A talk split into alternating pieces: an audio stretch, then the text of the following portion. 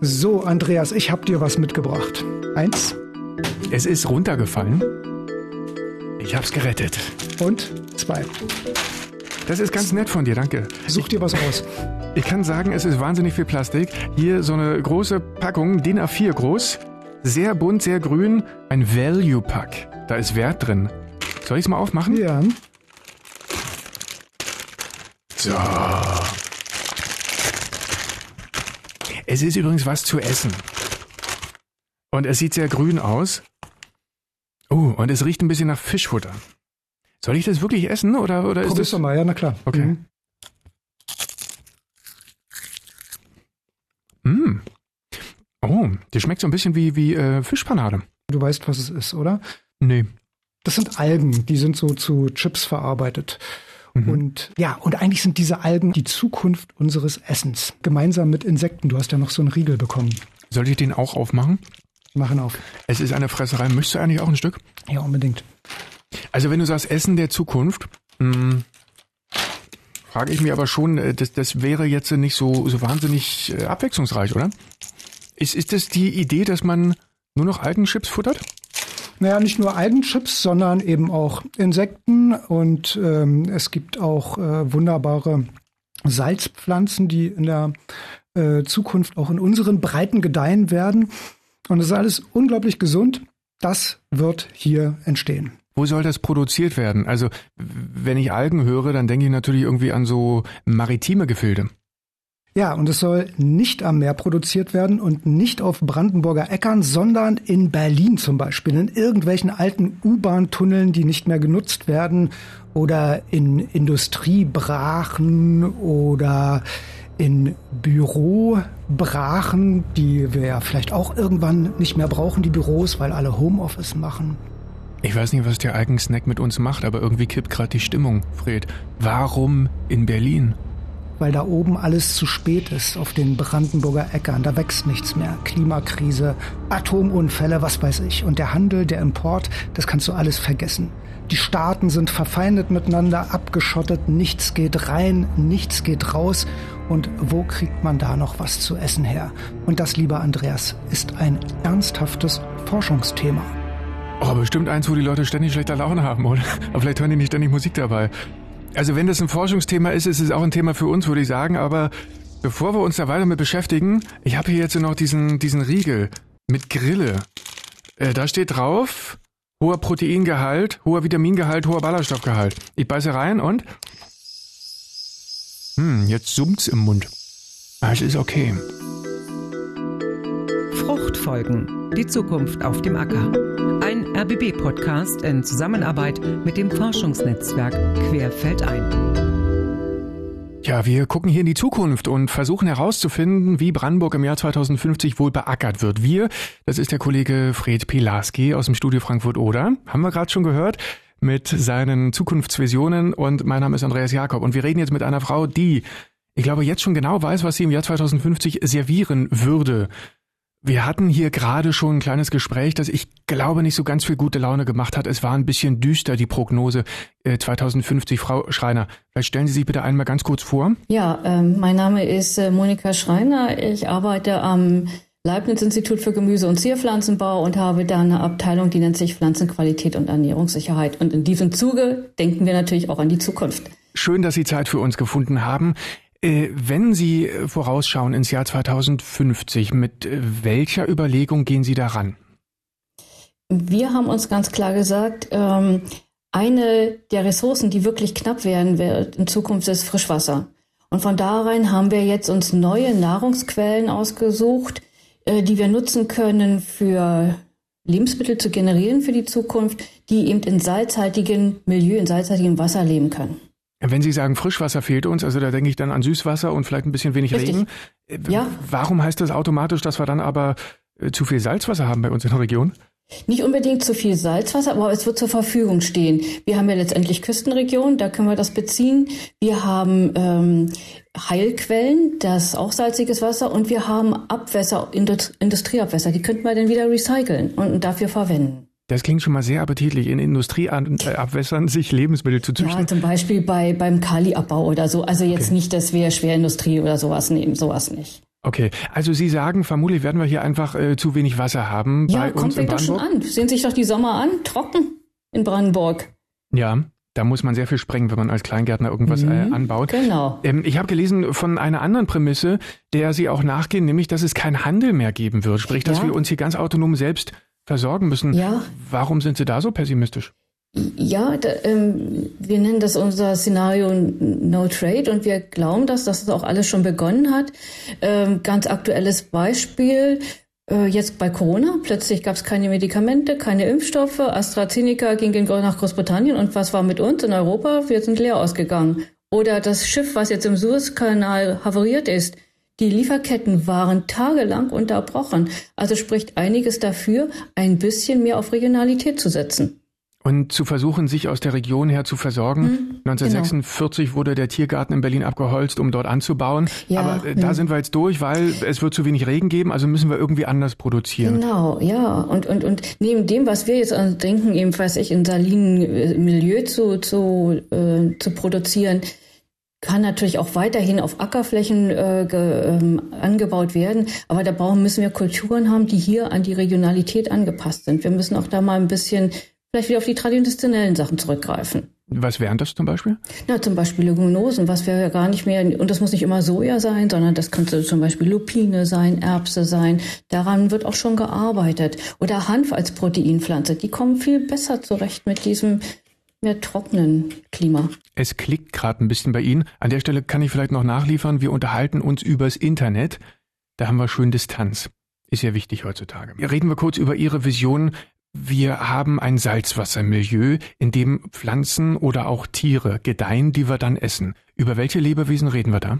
Ja, genau. Also wir denken an Makroalgen, nicht Mikroalgen, da wird schon viel gemacht, sondern an Makroalgen, an ähm, Halophyten, das sind Pflanzen, die auf salzhaltigen Böden in Küstennähe äh, wachsen können. Und wir denken an, an Quallen, die bisher noch wenig im Fokus sind. Das sind unsere neuen drei salinen Organismen. Warum haben Sie sich gerade die rausgesucht? Ja, weil wir denken, da ist noch nicht viel erforscht worden und das steckt unheimlich viel Potenzial drin. Makroalgen hat man ja schon gerade drüber gesprochen, gibt es eine große Vielfalt und haben tolle Inhaltsstoffe, also nicht nur Proteine zum, zum Sattmachen, auch essentielle Fettsäuren, bestimmte ähm, sekundäre Stoffe wie Carotinoide, die antioxidativ sind ja, Quallen haben auch ein super, super, super Proteine und auch die Möglichkeit, über Licht können die auch ganz bestimmte Stoffe synthetisieren. Ist super interessant. Hm. Ja. Super interessant ist jetzt nicht gleichbedeutend mit super lecker. Haben Sie in so eine, ja. so eine pure ja. Qualle schon mal reingebissen, die direkt aus dem Wasser kommt? Nee, habe ich nicht und werde ich auch nicht machen. Ich denke, all das, was wir eben vorgestellt haben, äh, Qualle, äh, Makroalge, ähm, da muss man nicht immer denken, dass man das Natürliche, die Produkt, die ursprüngliche Form ist, sondern wir wollen einzelne Komponenten daraus extrahieren und daraus neue Lebensmittel designen oder in Klassikern wieder äh, einbringen. Was ich im Brot zum Beispiel andere Proteine rein und nicht eben aus Weizengetreide. Okay, also das wären sozusagen Zuschlagstoffe, an denen Sie forschen. Ja, oder einfach Alternativen. Mhm. Alternativen. Denken Sie an das künstliche Fleisch. Ja, da gibt es ja auch, das wird ja auch aus anderen Proteinquellen als unbedingt aus tierischen gemacht. Mhm. Wo genau würden diese Lebensmittel der Zukunft angebaut werden? Ja, genau. Da ist nämlich unser nächstes Szenario. Wir sagen nämlich, es wird auch mehr Regionalität geben, weniger Handel. Unser anderes Szenario ist, wir sagen, ähm, die meisten Leute werden in der Stadt leben und wir sollten doch gleich vor Ort in der Stadt produzieren.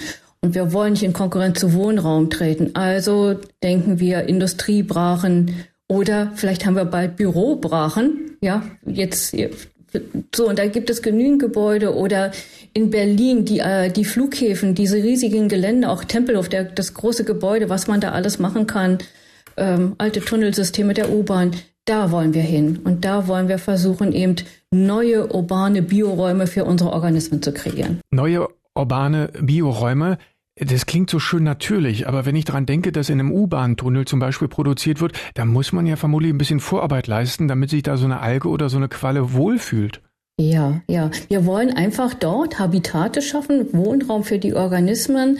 Wir haben dafür bestimmte Materialien. Wir arbeiten mit Materialwissenschaftlern zusammen, die die Hülle kreieren. Und in der Hülle werden dann ähm, Sensoren eingebaut, dass wir eine optimale Bedingung eben schaffen können für den jeweiligen Organismus. Hülle heißt irgendein so Tank, den die jetzt basteln? Genau. Sie müssen, das muss aber nicht unbedingt viereckig oder rechteckig sein. Das kann rund sein, wie eine Röhre. Es kann auch eine ganz unbestimmte Form haben. Das sind Materialien, die sehr flexibel, sehr modular sind, sodass wir uns jedem Raum anpassen können. Ja, wir können uns also flexibel in der Industriebrache oder im Tunnel einfach aufhalten und uns das Beste aussuchen. könnte sein, dass ich dann auch hobbymäßig in meinem eigenen Keller meine persönlichen ja. Algen züchte?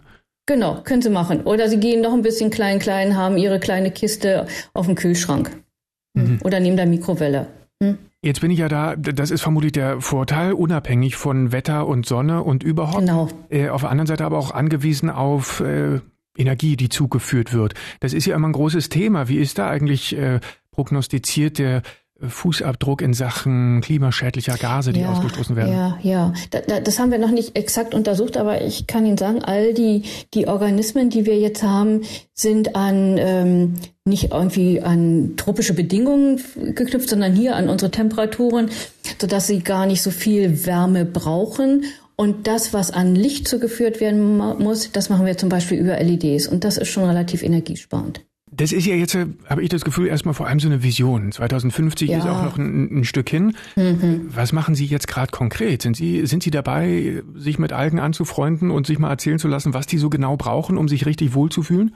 Erstens das, weil Alge ist nicht gleich Alge. Jede Alge hat eine andere Vorliebe, was sie gerne haben möchte, wie hoch der Salzgehalt zum Beispiel sein soll, ähm, auch die Lichtbedingungen. Und wir, unsere Zielstellung ist einmal für die einzelnen Organismen die optimalen Lebensbedingungen in diesen künstlichen Habitaten zu finden. Und wir möchten letztendlich nachher auch, und das ist die Herausforderung, dass alle zusammen in einem Lebensraum sind, damit sie eben, damit wir eine Kreislaufwirtschaft machen können, damit eben nichts, nichts weggeworfen wird, sondern dass jeder aus dem Ökosystem das ver braucht und daraus neue Sachen produziert. Und da komme ich noch zu unserem vierten Organismus, den Insekten.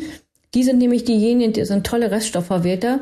Was wir nicht verbrauchen können, das können die Insekten verwerten und dann können wir wieder Proteine draus gewinnen. Ja, für Insektenriegel oder für Insektenkekse und sowas. Ich habe das Gefühl, dass bei allem, was Sie äh, vorgeschlagen haben, man immer davon ausgeht, dass es weiterverarbeitet wird. Also die, die Algen werde ich nicht pur essen ja, und die Insekten ja. dann auch nicht. In der, in der Regel, in der Regel schon. Sie können natürlich Algen, haben wir ja auch gerade drüber gesprochen, als, als Salat, äh, als Beilage machen oder ähm, äh, frittieren. Aber letztendlich denke ich überwiegend, es wird als, als äh, Inhaltsstoffquelle genutzt, um dann anderen Lebensmitteln hinzugefügt zu werden. Nicht pur. Okay. Dann obwohl bei den Salzpflanzen könnte man sich das überlegen. Dass man die ja. pur isst? Ja, sie essen ja auch Blattsalat.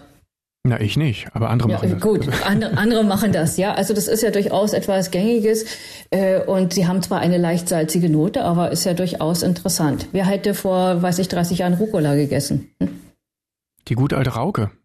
Ja, ja. genau. Na? Haben einige Leute total in. Hm? Ähm, okay, können Sie da mal, also nochmal kurz beschreiben bitte, was eigentlich der der Mehrwert für mich ist, wenn ich das irgendwas, äh, irgendwann esse im Jahr 2050? Wie gesund ist das, was Sie äh, da vorschlagen?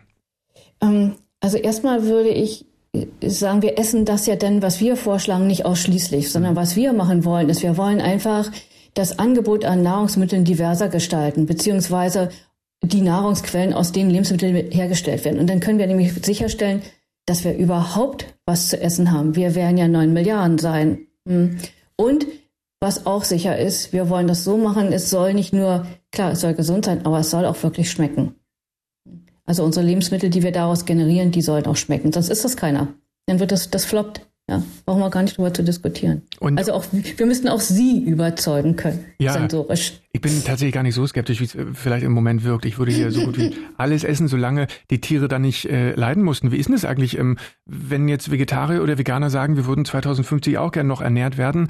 Äh, kann man dann natürlich die Algen essen? Ähm, Quallen und ja. Insekten. Bei den ja, Insekten, die werden äh, ähm, durch Kälte in Tiefschlaf versetzt und werden dann abgetötet. Mhm. Also auch durch die tiefen Temperaturen erfrieren die dann im Grunde, werden getötet. Äh, bei den Quallen werden sie im Moment einfach, äh, wird ihnen das Wasser entzogen. Das, so, so wird das im Moment gemacht. Ähm, wie man das nachher im Großmaßstab macht, darüber würden wir uns dann auch noch Gedanken machen. Denn im Moment wissen wir ja noch gar nicht, worauf es hinausläuft, was wir denn mit den Qualen eigentlich machen werden. Also was wir von denen wirklich genau gewinnen werden. Proteine ist klar, aber die haben auch ganz tolle Inhaltsstoffe, bestimmte Pigmente. Da muss man wirklich sehen, wie man mit den Tieren nachher auch umgeht und wie man sie mh, schonend für, auch für das Tierwohl selber oder für das Organismenwohl selber nachher verarbeitet. Weiß man denn, welche Empfindungen so eine Qualle hat? Nee, also da habe ich auch mit, wir selber aus dem Institut machen das nicht, machen meine Kollegen. Ähm, das ist auch völliges Neuland. Das ist völliges Neuland. Äh, vor allen Dingen, weil wir mit Quallen arbeiten, die assoziiert sind mit ähm, mit Bakterien, die ähm, Photosynthese machen können. Mhm. Und wir müssen da wirklich sehen, dass diese Symbiose auch erhalten bleibt und das möglichst lange. Und da müssen wir schonende Hälterungs- und Verarbeitungsverfahren entwickeln. In dem Projekt. Auch im Sinne des Organismus. Hm. Im Sinne des Organismus. Da sind wir ja. beim Organismus und dann ja. nochmal bei uns, äh, die das dann essen werden. In dem Projekt Food for Future ähm, gibt es auch die Idee, hatte ich äh, gelesen, eine App zu entwickeln, die ja. über Sensorik feststellt, welche Nährstoffe ich jetzt gerade brauche. Ja, ja, richtig. Warum reicht irgendwann mein Körpergefühl nicht mehr aus, um zu wissen, was mir gerade gut tut? Na, sonst hätten wir ja nicht so viel Übergewichtige oder so viele, die krank sind, die ernährungsbedingte Erkrankungen haben. Wir meinen einfach, dass man, wir wollen jetzt so eine Probandenstudie machen, also erstmal so einen Testlauf machen, wo, ähm, ja, wie, wie an einer Smartwatch, wo auch tragbare Sensoren, die dann Rückkopplung geben, wie ist der Ernährungsstatus, weiß ich, wie viel äh, Blutfett haben sie oder wie viel Carotinoide und ist das gut oder nicht in Abhängigkeit von ihrem sonstigen Vitalstatus und dann wird eine Ernährungsempfehlung gegeben.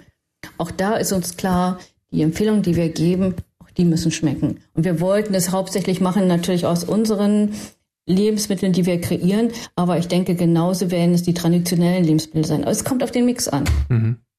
Ja, es kommt auf den Mix an. Okay. Das ist, finde ich, ganz spannend, weil möglicherweise meine Enkel schon mit einem ganz anderen Gaumen aufwachsen werden, an ganz andere Sachen dann gewöhnt äh, werden sein, weil es neue Rezepte gibt. Also ich fasse ja. nochmal zusammen. Die düstere Aussicht ist, dass wir zu wenig Wasser haben, deswegen unseren eigenen Acker nicht mehr bewirtschaften können und Handel nicht mehr eine große Rolle spielt, weil alle irgendwie gucken müssen, wie sie die 10 Milliarden Menschen ernähren. Sie sagen, wir nehmen uns Wasser, Pflanzen und Tiere und züchten die bei uns in großen Becken und Sie aktuell forschen dran, welche Sorten nimmt man genau, bei den Algen beispielsweise, bei den äh, Quallen. Wir werden uns Richtig. von Insekten ernähren und dann mhm. muss man gucken, wie ist die Klimabilanz und vor allem, wie können wir es den Menschen schmackhaft machen. Richtig, richtig, genau so sehen wir es. Und ähm, in 2050, wenn ich richtig rechne, wir haben nicht mal mehr 30 Jahre. Ja, ja. Schaffen wir das? Ähm, wir tun alles daran, das, um sowas umzusetzen. Wir ähm, ich glaube auch, dass sehr viele Forscher in diesem Bereich arbeiten. Es kommt darauf an, einfach die einzelnen Ergebnisse zusammenzupacken und dann auch zu sehen, wie können wir gemeinsam Lösungen schaffen. Und letztendlich glaube ich auch, wir müssen, ja, es wäre schön, wenn wir global agieren würden und nicht nur national. Was wir machen, dieses düstere Szenario, ist eigentlich unsere Extremvariante. Ich persönlich hoffe natürlich, dass wir irgendwo eine Zwischenstufe haben und äh, dafür auch Lösungen finden. Die Möglichkeiten haben wir, die Optionen sind alle da. Es kommt einfach darauf an, wie gut wir jetzt daran forschen können und wie bereit auch die Bürger sind, ähm, mal Neues zu probieren, Neues auszukosten, neue Wege zu beschreiten. Hm, ich finde aber, wie viel wird jetzt über Nachhaltigkeit diskutiert, über Fingerabdruck? Ist es ein regionales Produkt? Wie bewusst sind wirklich die Bürger schon? Ganz toll. Plastikvermeidung sehen Sie überall. Ja. Also wir machen es doch schon, wir fangen doch schon an. Wir müssen es nur noch mehr machen. Und ich glaube, vor 20 Jahren hätte sich auch keiner träumen lassen, dass äh, die Deutschen wie verrückt auf äh, Fleischersatzprodukte stehen. Ja. Und dass pflanzliche Milch durch die Decke geht, die nicht so heißen so darf. Ja, ähm, ja, genau. Aber genau. Ja. Aber ich denke, es, es wird genauso der andere Weg noch geben. Ähm, es wird äh, noch Currywurst und Bulette geben, bloß sie werden eben aus anderen Sachen hergestellt als die traditionelle Bulette oder die traditionelle Currywurst. Aber und sie wird trotzdem so schmecken jetzt die Currywurst. Das muss das Ziel sein. Das ja? ist dann und ich glaube, das schafft man. Das ist vielleicht eines Tages die große Berliner Spezialität, so eine schöne Insekten-Currywurst. Ja, und dann mit Makroalgen-Ketchup oder so. Keine mm. Ahnung, ja, was auch immer. Da ist doch der Kreativität keine Grenzen gesetzt und ich denke einfach, da haben wir wunderbare Sachen. Wir können das vielleicht auch, dann ist das, weiß ich, auch die, die Makroalgen-Currywurst im, neben dem Klassiker, ja. Jeder isst doch jetzt Sushi. Vor 20 Jahren, wer hat Sushi gegessen? Da ist auch schon die Nori-Alge drumherum. Ja, okay. Hm, Also, Wenn wir schon dabei sind, kulinarisch so schön zu träumen, Ja. vielleicht verabreden wir uns fürs Jahr 2050. Ähm, wenn ich mich da einfach so frech einladen darf, vielleicht komme ich zum Armbrotessen zu Ihnen. Was würden Sie, was würden Sie servieren? ja, wir würden sicherlich ähm, äh, als, als Starter würde es sicherlich ähm, gemischten Salat mit, ähm, äh, mit Ulva geben, mit dem Meeressalat da drin. Ja, schön mit Dressing, mit Granatapfel. Ähm, dann sicherlich ähm, äh, als, als Zwischensnack äh, Palmyra-Alge, die so nach Speck schmeckt, ähm, zusammen mit Camembert, so als Röllchen. Ja, lecker. Ähm, äh, dann vielleicht äh, Halophyten, diese Salzpflanzenpesto zusammen mit Spaghetti. Hm, Lecker. Ja. Und zum Schluss haben wir dann ähm, Insekten frittiert und dann in, in Schokolade eingehüllt. Das ist so äh, knuspriger Schokokeks. Und ich glaube, nur der Kaffee, der wird noch äh, aus Kaffee sein, hoffe Kaffee. ich, wenn wir den Espresso nachher zum Süßen trinken. Das, das ist doch auch ein guter Ausblick. Und gibt es eigentlich ähm, irgendein Meeresgewächs, aus dem man schon Wein machen kann? Nee, haben wir leider auch noch nicht. Ich stehe auch so auf Riesling. Ich weiß ja nicht, ob man den Riesling-Geschmack je aus Meeresorganismen nachmachen kann. Das wird immer zu salzig schmecken wahrscheinlich, ja. Im, Aber wer weiß. im Zweifel gibt es ja vielleicht was von BASF aus der Chemoküche. Ach, ich. Riesling-Geschmack. Ja, Ries- Ries- Ries- Riesling-Aroma, keine Ahnung. Also, ähm, nee, ich glaube, ich möchte noch einen natürlichen Wein haben. Aber sehen Sie, da bin ich auch schon limitiert. Aber vielleicht machen wir das nachher so. Ja, keine Ahnung. Großartig, Frau Schreiner. Vielen, vielen Dank für diesen Ausblick auf unser Essen im Jahr 2050. Bin sehr gespannt, äh, wie wir uns dann hier tatsächlich ernähren. Aber ich, ich finde das okay, was Sie sagen. Ich kann damit leben. Gut, dann sehen wir uns in 2050. Ich habe den Termin gerade im Kalender. Ja. Okay, gut. Dankeschön. Wenn ich dennoch lebe. Und zum Schluss machen wir noch ein bisschen Verbraucherjournalismus für das Essen der Zukunft. Wir gehen dahin, wo diese Tiere zu Hause sind. Insekten, Grillen.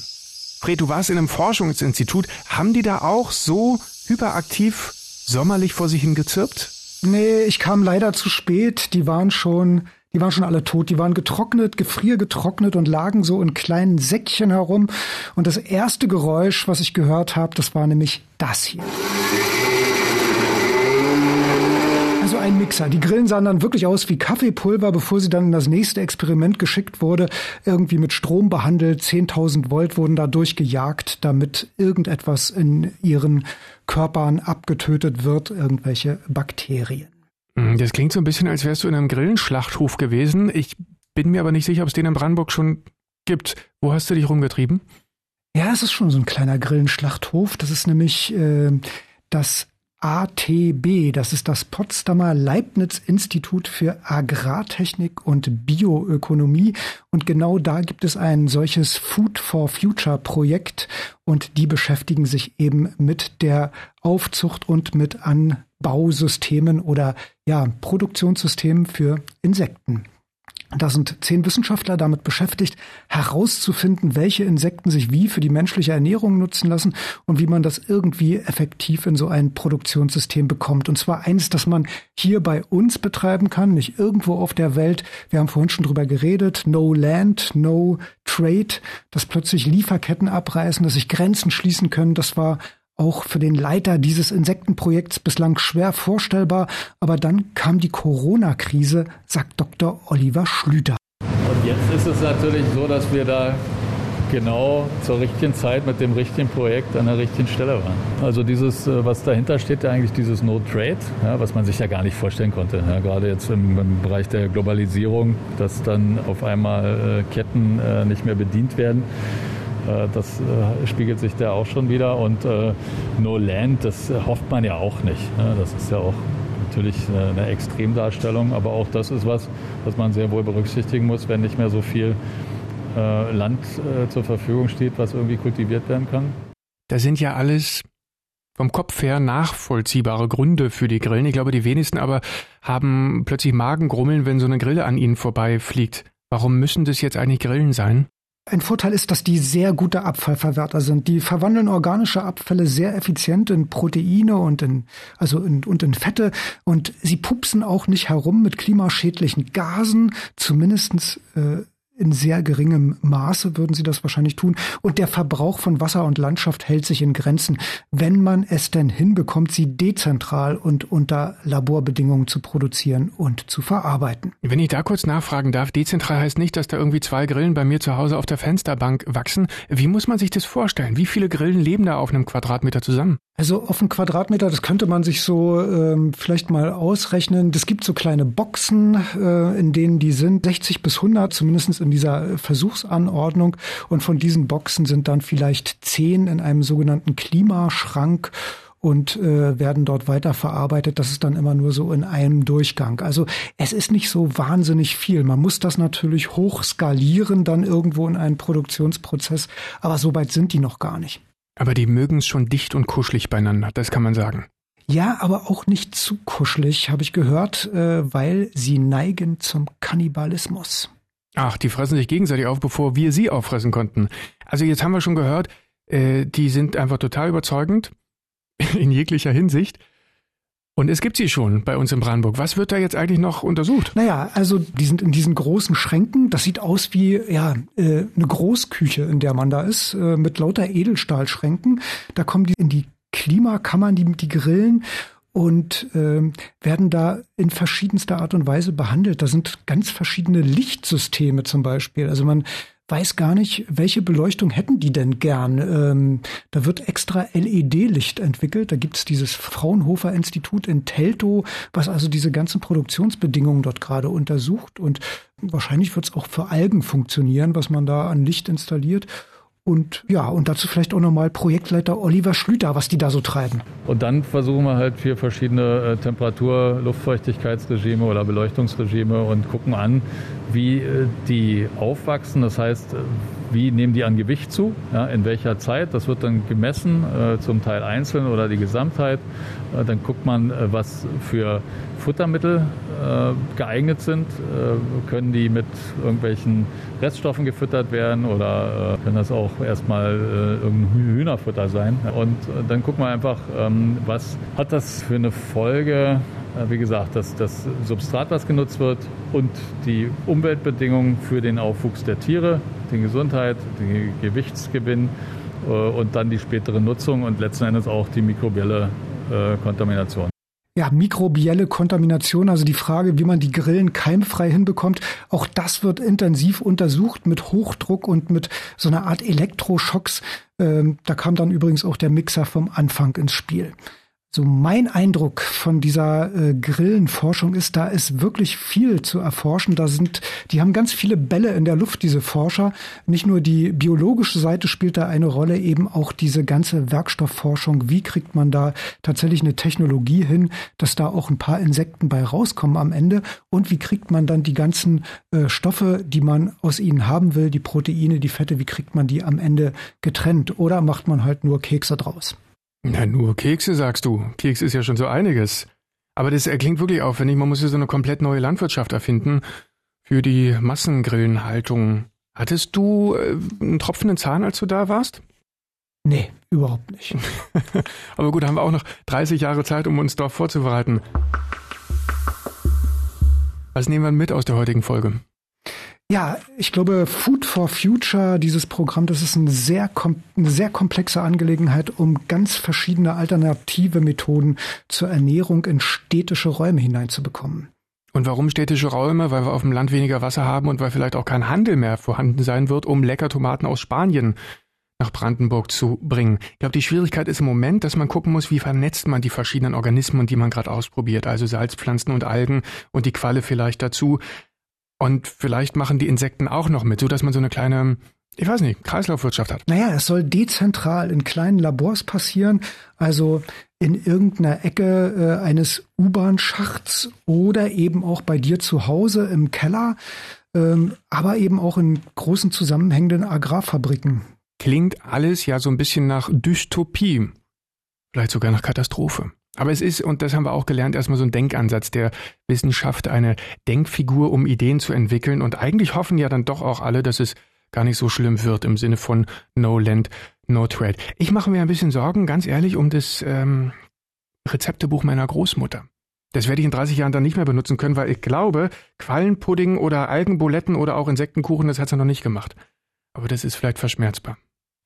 Ja, das wird ganz wertvoll sein. Dieses alte Kochbuch. Spezialitäten meiner Großmutter. Vielleicht wird es wirklich sehr wertvoll werden. Nächste Ausgabe sprechen wir über Aquakulturen. Also das, was man, äh, was man aus, aus Wasser machen kann, sozusagen, wenn man Fischlarv, nein, so sagt man es nicht, Fischeier reinlegt. Ja, zum Beispiel. Also ähm, es gibt ja ganz klassische und traditionelle Aquakulturen bei uns. Ich sage nur Karpfenteich. Ob die auch gerne Algenchips essen würden, ich weiß nicht. Ich würde aber noch einen nehmen. Die waren wirklich gut. Wir haben mal reingeguckt auf die Zutatenliste. Ja. Da sind eine Menge äh, Geschmacksverstärker drin. Das ist total ungesundes Zeug. Deswegen müssen wir auf das, auf das warten, was wir 2050 essen. Aber du hast dich ja so schön bei Frau Professor Sch Schreiner eingeladen. An mich hat ja keiner gedacht. 2015 habe ich zumindest immer eine Essensverabredung. Komm hier, nimm noch so eine Alge. Die halten bestimmt noch bis 2050. Kannst du dir bunkern. Danke, Fred. Mach's gut. Tschüss. Ja, tschüss. Wenn Sie mehr über die hier besprochenen Themen erfahren wollen, dann gehen Sie doch mal auf die Seite unseres Kooperationspartners quer-feld-ein.blog. Das war Fruchtfolgen, die Zukunft auf dem Acker, ein RBB-Podcast in Zusammenarbeit mit dem Forschungsnetzwerk Querfeld ein. Alle Folgen können Sie nachhören auf rbbkultur.de oder in der ARD Audiothek, auf YouTube, auf Spotify oder iTunes. Weitere Infos auf rbbkultur.de. Als Reporter und für Recherchen war Fred Pilarski für Sie unterwegs. Die Redaktion hatte Andreas Oppermann. Mein Name ist Andreas Jakob. Machen Sie es gut.